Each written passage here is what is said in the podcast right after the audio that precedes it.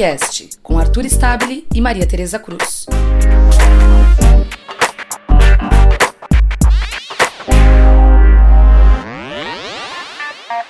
Salve, salve galera! Mais um episódio do Pontecast, o terceiro episódio do Pontecast nesta sexta-feira, dia 1 de março de 2019. E hoje, além de mim, Maria Tereza Cruz e Arthur Stabile. Estamos com Fausto Salvadori. Aê, massa! Mais um integrante da Ponte é, para participar de mais um episódio do Pontecast. E essa semana é.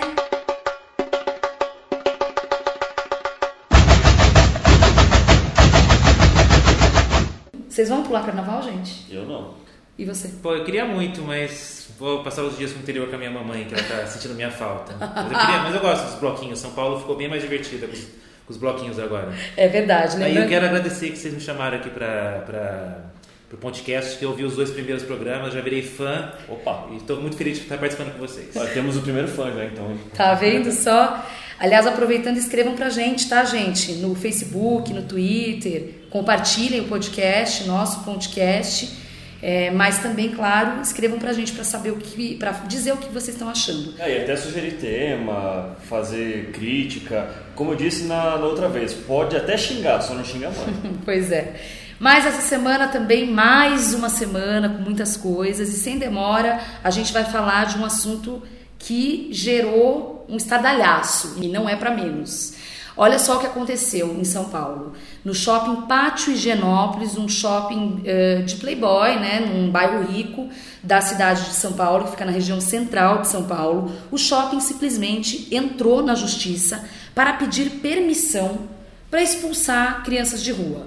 Eu tô sendo bem grosseira ao falar, mas basicamente é isso, né? Eles queriam poder apreender crianças para levar a polícia militar, crianças que estivessem em atitude suspeita ou atrapalhando os frequentadores do shopping. É, usa... Eu diria que você não foi grosseira, você foi exata. Você só usou, não usou os termos técnicos. Exatamente. É, é isso mesmo.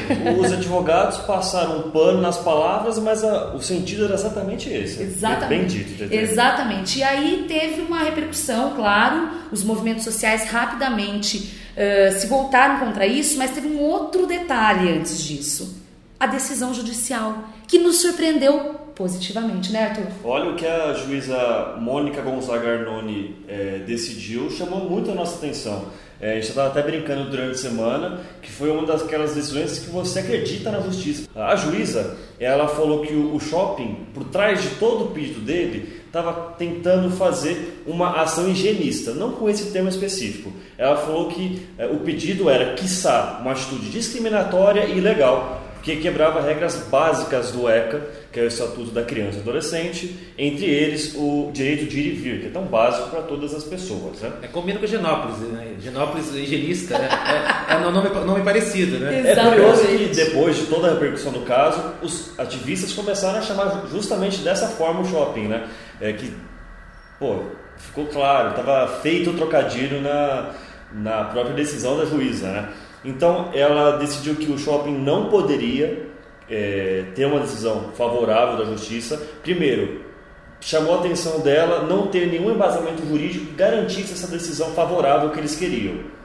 Para ela, é, era, estava claro que era uma atitude de higienizar mesmo a situação de que aquelas pessoas que os advogados chamaram várias vezes de moradores de rua, sendo que na verdade o termo correto é moradores em situação de rua, uhum. é, ela destacou isso. O próprio termo que eles usaram repetidas vezes era uma forma discriminatória de se é, apresentar aquelas pessoas. E mais, além de não dar decisão, ela ainda deu uma cutucada no shopping. Falou: ó, pelo poder aquisitivo e pelo lugar que vocês estão, vocês têm condições financeiras de não expulsar essas crianças, mas de dar através desse dinheiro, até conversando com o poder público, auxílio a essas crianças, poder de lazer, entre outras atividades, até educação mesmo. Exatamente. É, eles queriam tirar essas crianças, segundo os advogados, né, só pegar o nome aqui, seriam o Daniel Leon Bialski e Guilherme Pereira Gonzalez, que assinaram esse documento a pedido do shopping Pátio Genópolis. Né? Eles argumentavam que essas crianças estavam lá fazendo pequenos furtos e, além disso, ameaçando os frequentadores do shopping com graves crimes, entre eles subir a escada rolante pelo sentido inverso, que de fato é algo muito grave na, na nossa segurança pública, comparável a qualquer homicídio que acontece. Né? Exatamente. Fausto, diga lá. Cara, assim, nem todo mundo é de São Paulo, né? É. Higienópolis é, é um bairro muito especial dentro de São Paulo, porque é, ao mesmo tempo ele é um bairro de elite, mas é um bairro de elite que não é fortificado, né? Não É isso. está isolado fisicamente de outros bairros, Como jardins, né? como, como é a região dos Jardins, né? Que é, é como é Morumbi. Morumbi, os, os- os vários en- enclaves que foram criados, como Granja Viana. Há um detalhe que É total. estrategicamente no Morumbi fica a sede do governo estadual, né? Então, a volta e meia tem essa relação no Genópolis de ser um bairro de elite, né? mas que é lo- lo- localizado na região central e que ele volta e meia tenta arrumar maneiras de se proteger de- invasão de gente pobre. Em 2010 teve episódio onde pela primeira vez se falou de construir um um, um- um metrô ali na, na, na- na região e teve uma entrevista famosa de uma moradora que deu para o repórter James Simino na Folha que ela falou não é, metrô atrai uma gente pobre, uma gente diferenciada, a gente não quer essa gente por aqui. É um absurdo ter um metrô no bairro, né? É, É, é exato. outro, é outro crime, né? É outro crime. Ah, há pouco- em pouco tempo também, no, no mesmo shopping em Genópolis, teve episódio de um, de um pai que estava com um filho que é negro e que foi confundido com um morador de rua. Né? Não, e pior, né? O, o segurança, além de, entre aspas, confundir o garoto que era negro e estava com capuz, ele revistou o garoto. O pai foi tirar satisfação. Não, por que você está revistando meu filho? Falou, eu tenho uma arma, eu posso fazer isso.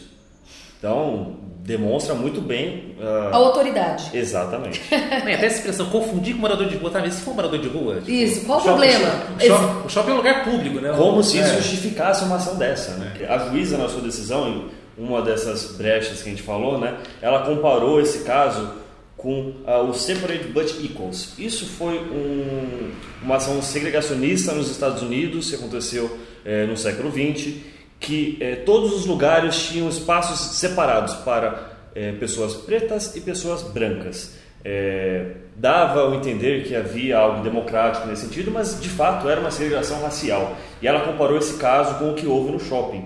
E esse, é, essa ação nos Estados Unidos foi muito tratada no, no filme Green Book, que ganhou o Oscar de melhor filme nesse ano, apesar de várias críticas, né? Muitas críticas, muitas. O pessoal definitivamente não gostou porque é um filme que fala de racismo feito por um branco, né, Fausto? É é uma forma de passar pano, né? É assim, é um filme que fala de racismo feito por brancos, é, é, para brancos, né, como o crítico do New York Times colocou, e assim, ganhou de um filme feito pelo Spike Lee, que é um ativista nessa área Histórico. ator- histórico e ator, autor de filmes tão mais fortes e, e- e- e mais incisivos nessa questão. É, Infiltrado na Clã, que era um filme que mostrava como um agente da polícia americana, negro, se infiltrou com a ajuda de um outro eh, policial que era branco, apesar de judeu, que também é combatido pelos membros da Ku Klux Klan, que é um grupo eh, extremista, racista, eh, e desmascarou esse grupo, né? Então, assim, é uma, é uma discussão que está bombando no, no mundo inteiro por causa do Oscar, e é, é, através desse exemplo do Separate But Equals, a juíza comparou ah, o que o shopping queria fazer com uma discriminação claríssima. Eles só usaram os termos jurídicos bonzinhos para falar que não queria aquelas pessoas ali. É a dificuldade de ver o racismo, né? O filme da Clã, os filmes do Spike Lee de maneira geral que mostram racismo, algo real, algo presente, algo violento, na- na- tem uma dificuldade de ser aceito pela grande premiação do, do establishment norte-americano que é o Oscar.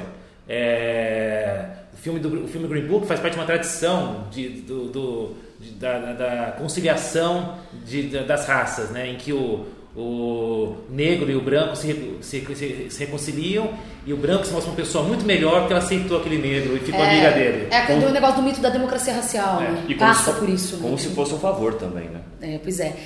Mas, bom, mais alguma coisa? Não, esse tema pra gente Os já pedidos já, já foram? foi, já, todos os pedidos já, todas as Enfim. Eu comparações. acho legal a gente destacar também, é, de novo, os, os que- os que estão questionando a ideia de democracia racial e e denunciando o racismo, os movimentos sociais, movimentos negros que estiveram no shopping essa Nossa, semana. foi Ah. da hora. Ocuparam, né, o andarzão lá, o terceiro andar, né? Ocuparam, meteram as faixas lá. Doideira, foi louco, né? Ah, inclusive essa semana vai ter uma reunião entre representantes desses movimentos, dentro da direção do shopping com os líderes desses movimentos, para ter uma conversa. É, não sei o que vai ser tratado, não sei como vai ser a recepção no shopping, mas eles estão recebendo essas pessoas para dialogar. É porque eles não têm também outra opção, né, gente? Ainda mais depois da mobilização linda que foi feita pelos movimentos sociais, bem lembrado, Fausto. O pessoal meteu as faixas, entrou lá, teve gente que não gostou muito, né? Mas confira a cobertura em ponte.org. Bora para o segundo assunto? É, esse segundo assunto você sabe muito bem, mas vocês lembram de um caso de um ex-morador de rua é, que ele fez uma vaquinha na internet para se formar na faculdade, né? É, muita gente se comoveu, entre eles a própria Ponte. Nós demos uma matéria contando o drama que teria vivido essa pessoa. Né? Era a vaquinha para pagar a formatura dele, porque ele não tinha dinheiro, estava realizando o sonho de rapaz Isso. jovem, negro, humilde, que ia se formar. Eu quase chorei na matéria. Lá de Brasília. Exatamente. Então, se tratava de um golpista. Pois é. É isso que a Ponte revela nesta sexta-feira, com a ajuda de muita gente. E tem um detalhe: o, o Olisson dos Reis Pereira da Silva, né, o nome. A gente até duvidou um pouco desse nome, né? Porque o cara é golpista, pode ser que ele tenha até mentido o nome, né? Mas enfim, o Olisson não enganou apenas a Ponte, enganou a Globo. É, na forma do site G1, que também entrou na história, o UOL, que em 2016 já dava a história do Olisson, certo? O SBT, que também fez reportagem com ele, entre outros portais de Brasília. Por quem que deu 2016? O UOL. Quer dizer que em 2016 ele já estava querendo vaquinha para a formatura dele e em 2018 de novo. Bingo! É isso! Confiram a reportagem completa, mas basicamente vou contar um pouco para vocês da apuração. É isso, Fausto. Formatura demorada, Começaram né? a aparecer, é, formatura, o semestre, começaram a aparecer algumas evidências, chegaram essas evidências até a reportagem da Ponte. Eu iniciei a apuração é, o pessoal da internet, pessoas que se sentiram lesadas, porque, como a gente disse aqui, o Fausto bem disse, a história convencia e era comovente. Então, pessoas do Brasil todo, impulsionadas inclusive pela mídia, porque reportagens foram feitas. Por nós, né? Exato, por nós, e aí a gente até faz uma, uma, uma culpa, né? uma confusão de culpa. Ele também nos enganou, acabaram ajudando. E olha que louco! Geralmente as pessoas que mais ajudam são as pessoas que menos têm. Então, ou seja, dá para não é louco a gente pensar que entre esses 15 e 20 mil reais, porque a estimativa é que ele tenha dado um tombo nas pessoas entre 15 e 20 mil reais. Não existe essa confirmação porque além das vaquinhas online que ele fez no Vaquinha Online, ele também deixava a conta bancária dele. Então ele recebeu depósitos aleatórios nos últimos anos. É, de forma direta, né? Exatamente. Dá para se pensar que há pessoas, por exemplo, que tiraram o que não tinham para ajudar esse sujeito o que torna a história mais revoltante ainda. O ah. a gente deu matéria falando isso. da vaquinha, que era um uhum. rapaz pobre precisando de ajuda, isso foi quando? Em abril do ano passado. E como que a gente chegou na história de que as coisas não eram bem assim? Então, chegaram essas evidências, pessoas dizendo, ó, oh, é golpista, é golpista, e como que a gente chegou? Batendo datas. Então, ele mesmo se contradiz quando ele foi confrontado, por exemplo, com essa informação. Em 2016, vamos lá, em 2016 ele deu uma entrevista para o UOL dizendo que estava no oitavo ou nono semestre, enfim, algo assim, que estava para se formar, portanto, na faculdade de Direito e que não tinha dinheiro para formatura. E que estava fazendo uma vaquinha online. Em 2018, dois anos depois, ele deu esta mesma entrevista para Ponte Jornalismo, para a repórter Natane do Vale, um beijo Natane, que também se comoveu com a história dele, que ligou e conversou com ele, falando que estava no oitavo ou no nono semestre. Semestrinho demorado, né? É, Demora só, dois anos. Só para o pessoal saber que o semestre envolve seis meses. não, não entendeu? É, não dois anos. E aí, eh, Fausto, Arthur, ouvintes, Aconteceu exatamente isso. Ele disse, a, a, a, conversa era a mesma. Ele abriu uma nova vaquinha dizendo que queria pagar a formatura. Em conversa com ele na quinta-feira, vocês vão ouvir um trechinho, é, eu coloquei do tipo, ó, oh, você foi pego na mentira. Como que você faz uma vaquinha? E aí a alegação dele, primeira foi que ele conseguiu 5 mil reais em 2016 e aí eu perguntei, por que, que você não pagou a formatura? Porque daí ele falou assim, e aí eu não paguei a formatura. Eu falei, ué, mas se era para pagar a formatura. Que que ele, não, não, dinheiro, mas é porque eu tava desempregado. Eu falei, mas espera lá, você estava desempregado? Você falou na reportagem do UOL que você fazia estágio. Estágio não é emprego. Descobrimos mais uma, gente. Estágio não é emprego, tá? Enfim, ele ganhava pelo estágio, era remunerado. Ele disse que trabalhou sem comprovação, eu tentei comprovar essas informações, mas não tenho. Ele disse que passou pelo estágio na Casa Civil e no TJ do Distrito Federal. Em compensação, você comprovou que ele tem uma ficha que não é das melhores, né? Exatamente. Tem pelo menos é, tem alguns processos, um deles é, de lesão corporal e também é, um processo envolvendo receptação. De, era uma receptação uh, qualificada, ele tentou entrar com um agravo para reduzir, está rolando ainda esses processos, mas o fato é que ele teria, ele nega, tá? Isso é importante dizer, ele nega. Eu perguntei para ele sobre, é, claramente sobre isso, ele nega. Ele teria, a acusação é que ele teria vendido um notebook no valor de R$ 2.500, tentado vender na OLX, um notebook roubado. Inclusive, o dono do notebook fez a queixa na polícia e foi até a casa dele para pegar o notebook. E lá na casa, segundo consta é, nos próprios autos, haviam outros, tinham outros objetos, celulares, outras coisas que poderiam indicar uma atividade ilegal nesse sentido. Ele nega e é importante dizer que não está transitado julgado, tá, gente? Não está. E como foi, e como foi a conversa com ele? Você então, ligou para confrontar tudo isso? Ele te recebeu bem? É, pois é. Eu tinha escrito primeiramente uh, por e-mail. Mandei as perguntas. Eu mandei 20 perguntas para ele.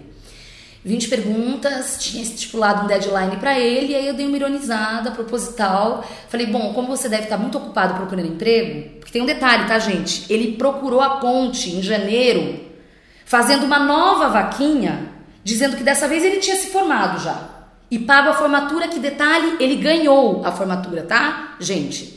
Ele não pagou, ele ganhou a formatura do que, que a galera se condoeu também da empresa de formatura, tá? Então, ok. Ele tinha procurado a gente para dizer que estava desempregado, que precisava de dinheiro para pagar o aluguel. Fez uma cobrança ainda pra gente, né? Pra divulgar isso. Exatamente. A gente acabou divulgando a vaquinha. Ele queria que a gente fizesse uma grande reportagem. Eu falei que não, mas a gente acabou divulgando a vaquinha e eu tive uma conversa difícil com ele porque ele queria, inclusive, dizer como eu deveria fazer a postagem. E na verdade. Demonstrando uma arrogância absurda. Na verdade, não aconteceu naquela vez a matéria, mas ela veio hoje. É, exatamente. Mas aí, então, aí como foi a conversa? Então, e aí eu mandei um e-mail, aí ele me ligou.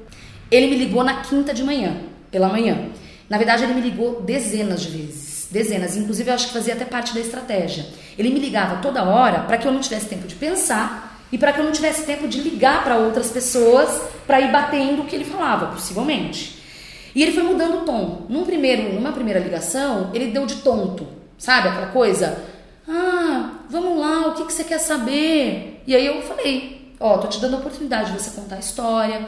A gente teve uma conversa de mais de uma hora e que eu fui confrontando isso. Ele nega todas as acusações e cria história, só que ele vai mudando as versões. Quando eu confrontei, por exemplo, a história do estágio, ele deu três versões diferentes. Primeiro, ele disse que em 2016 ele não estava no estágio. Depois, ele disse que estava. Depois ele disse que em 2017 ele voltou a ficar sem estágio, mas que em 2018 ele estava no estágio. Depois ele disse que em 2018 ele não estava mais no estágio. Eu já me enrolei aí. Vocês entenderam? Eu também não. E aí, e aí houve um momento em que ele falou que a ponte, que na verdade é a apuração da ponte que estava errada, e chegou a, a, fazer uma ilação de que a gente tinha feito uma, um plágio, um plágio da matéria do UOL publicada dois anos antes, o que é uma loucura. Vamos ouvir o trechinho, esse trecho específico, em que eu pergunto para ele por que ele mentiu para a Ponte. O meu, o meu último estágio foi em dezembro de 2018. Certo. Na, é, no 2018?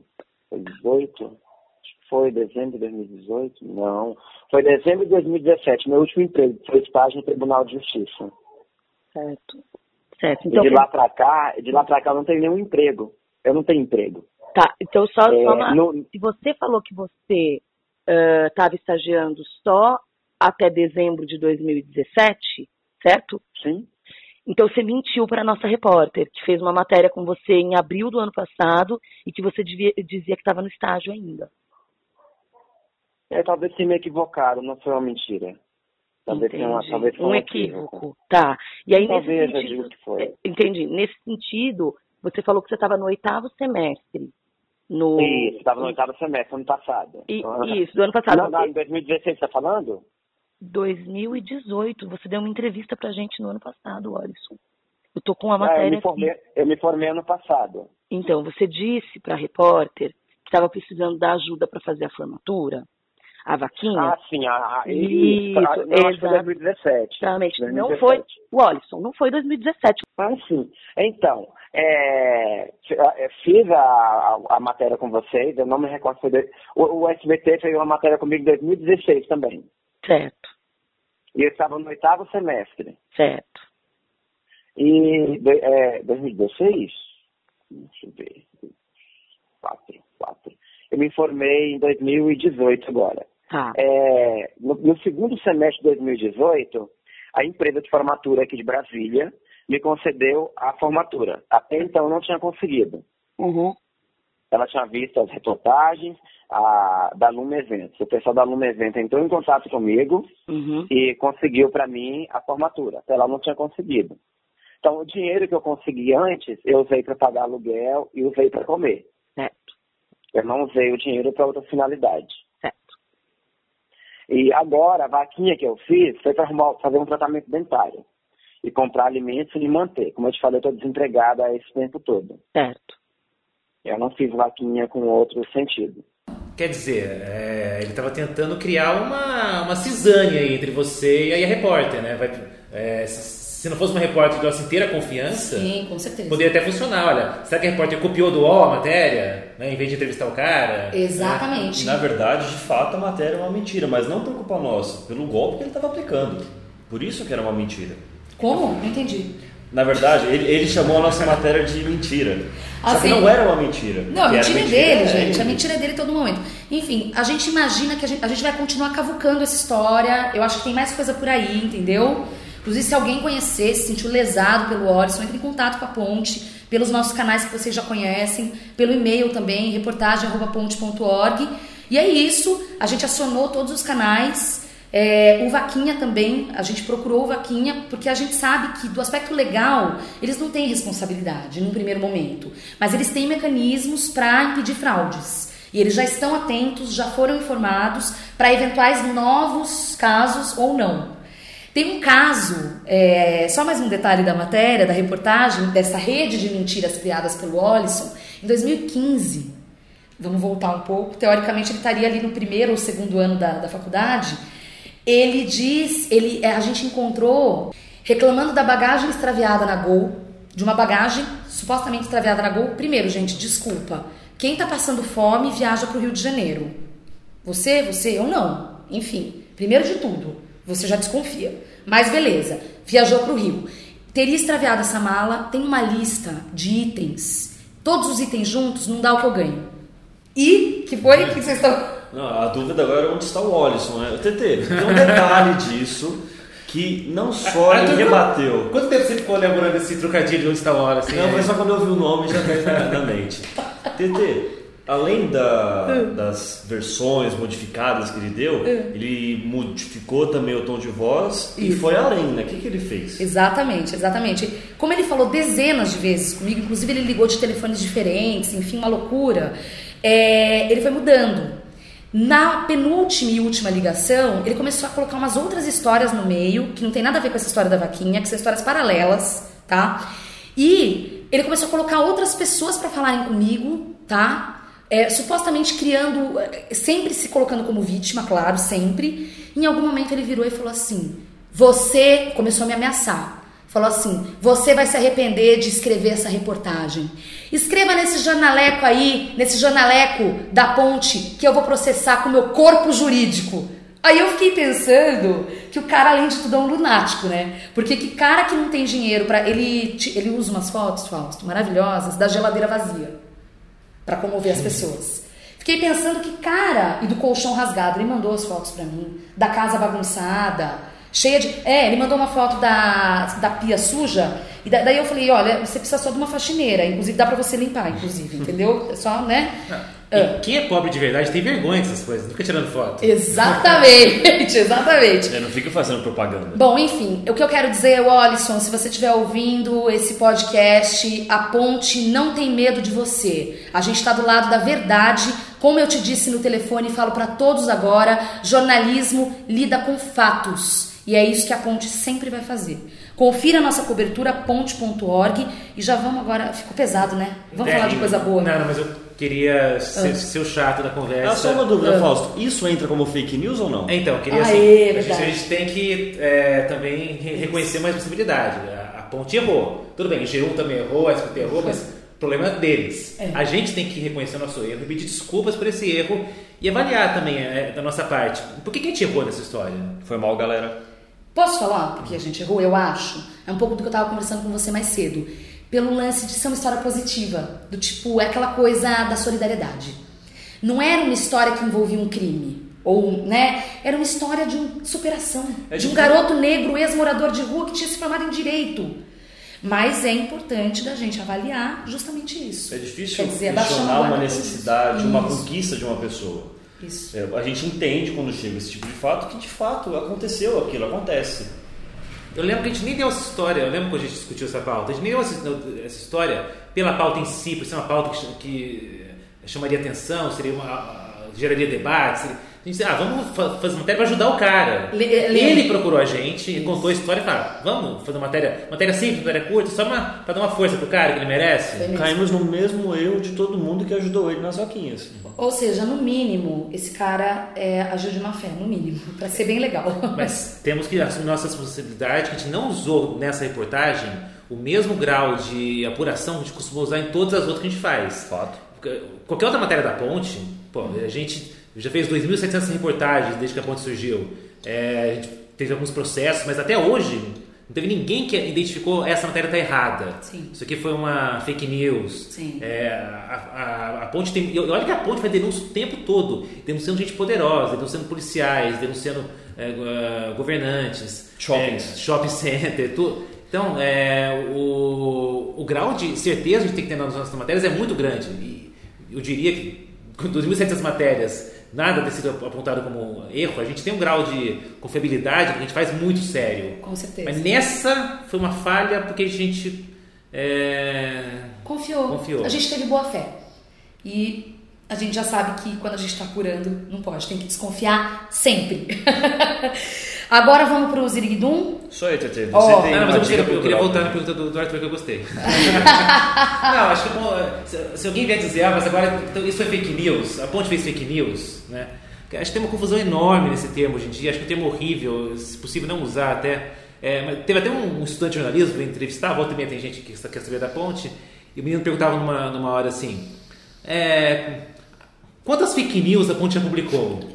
Uau! Nenhuma! Aí eu respirei fundo, me segurei para não xingar o menino, porque afinal de contas é um bom menino, tá querendo saber. Calma, cara. Assim, é tão ofensivo quando pergunta para o médico: quantas pessoas você já assassinou? É. Claro, as pessoas que o médico cuida morrem. Mas a não ser que o médico tenha pegado o bisturi e enfiado no coração daquela pessoa, ainda, ainda que tenha praticado erro médico, que também acontece, mas não é a mesma coisa. Ele não, não teve intenção de matar aquela pessoa. Sim. É, então, os erros nas matérias acontecem. É, quando acontece, você identifica, busca entender, a gente poder identificar. Agora, ó, gente, mesmo com pautas do bem, a gente não pode se confiar sempre. Vamos, a partir de agora, tomar mais cuidado. Mas é, fake news é algo muito diferente. É, a gente se enganou numa apuração feita de boa fé. A gente está buscando a verdade o tempo todo. Né? Você se enganar nesse processo, é, é, de novo voltando à metáfora médica, é como o paciente morrer sendo cuidado por um médico. É, a não ser que o médico tenha cometido é, algum grau de, de, de, de falta de, de, cuidado absurdo, não é um assassinato. Né? Então a gente, comete, a gente comete erros. Esse erro é um erro que não, não foi legal ter cometido, mas é uma coisa importante.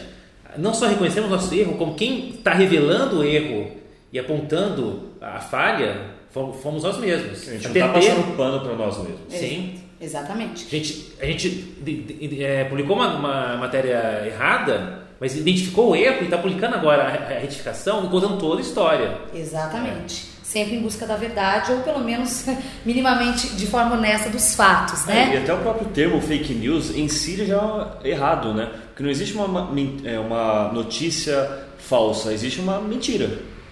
É. Sim, sim. A criação, né? A criação é, voluntária, né? Pensada é, de uma mentira. Notícias são verdades. Sim. É. Se é falsa notícia, é mentira. Exato. Exatamente.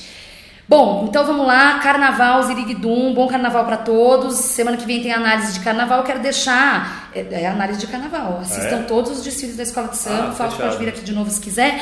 Mas É, tem que relacionar com segurança pública e direitos humanos. Exatamente, Inclusive tem. Tem. Samba Enredo da Mangueira, História para Ninar Gente Grande, vai contar eh, das lutas populares de heróis. E uma das homenageadas nessa lista imensa é Marielle Franco, que no próximo dia 14 de março, infelizmente, completa um ano do assassinato brutal de Marielle, que ainda segue sem solução.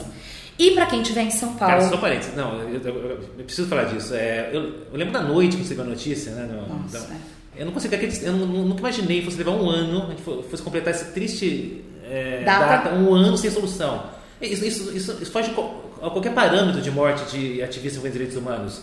Chico Mendes, é, Patrícia, juíza Patrícia, Patrícia Cioli, Cioli. Ah. aquela freira A Dorothy Dorothy Stang. Stang. Não, quando A gente até matéria, né, Quando completou 100 dias, a gente já estava abismado com a demora. Sim. A gente tem indo para quase, quase um ano, que é 365. Quase chegando a 400.